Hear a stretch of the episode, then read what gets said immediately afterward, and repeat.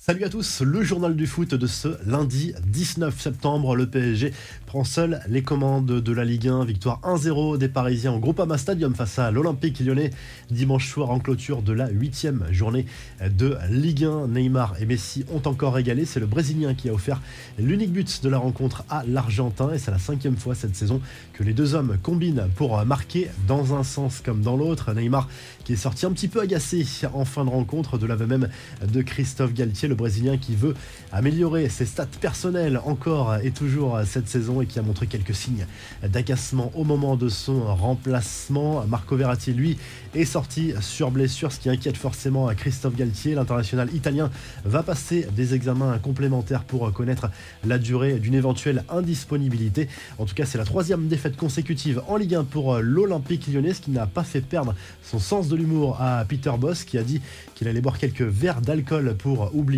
le coach de l'Olympique lyonnais qui retient surtout les progrès dans le jeu de son équipe. Le Real Madrid continue son début de saison parfait, sixième victoire en autant de rencontres en Liga pour les joueurs de Carlo Ancelotti dans le derby face à l'Atlético Madrid. Un succès à deux buts en 1 grâce à des buts de Rodrigo et Valverde. Petit événement, Antoine Griezmann était titulaire au coup d'envoi avec les Colchoneros malgré sa situation contractuelle compliquée. Au classement, les Merengues sont en tête avec 18 points.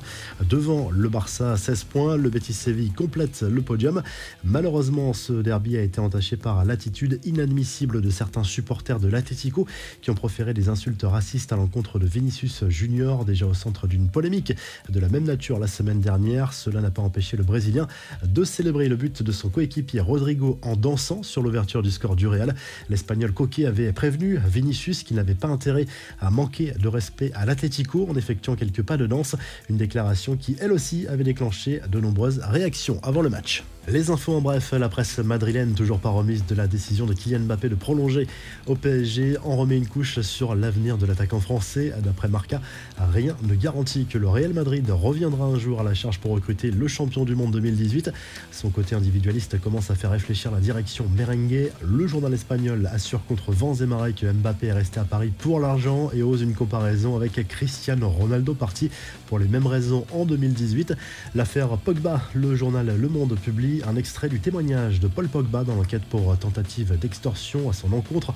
On apprend notamment que sous la menace, le joueur a fait croire à ceux qui voulaient lui soutirer de l'argent qu'il allait payer les fameux 13 millions d'euros réclamés pour qu'il le laisse partir. Après l'incarcération de Mathias Pogba et de plusieurs autres proches de l'international français mis en examen et soupçonné d'extorsion en bande organisée, le Parisien révèle que le joueur a été placé sous protection policière. Sa mère, qui aurait elle aussi subi des pressions, bénéficie d'une protection similaire le coup de gueule de Jean-Claire Todibo qui a vivement critiqué le choix de l'arbitre du match entre l'OGC Nice et Angers ce week-end. Le défenseur des Aiglons a été expulsé après seulement 9 secondes de jeu pour une faute sur l'attaquant Abdallah Sima, une décision jugée scandaleuse par le joueur. Brighton a trouvé le remplaçant de Graham Potter parti à Chelsea. Il s'agit de l'Italien Roberto De Zerbi qui était libre depuis son départ du Shakhtar Donetsk. Ces derniers jours, le nom de Frank S, l'entraîneur de Lens, avait été cité pour s'asseoir sur le banc du club anglais.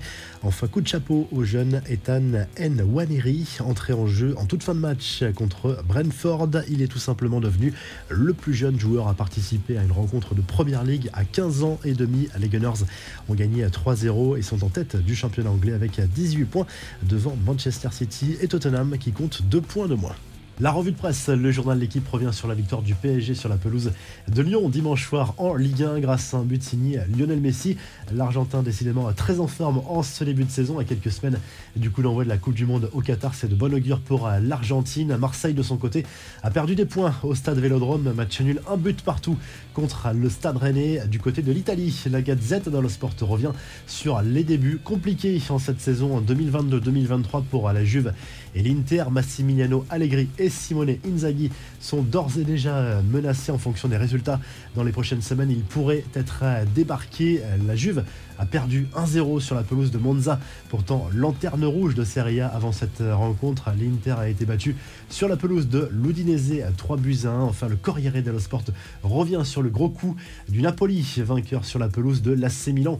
2 buts à 1 dimanche soir en Serie A. Olivier Giroud a marqué, mais cela n'a pas suffi. Les Napolitains sont en tête du championnat italien à égalité de points avec l'Atalanta. Si le journal du foot vous a plu, n'hésitez pas à liker, à vous abonner pour le retrouver très vite pour un nouveau journal du foot.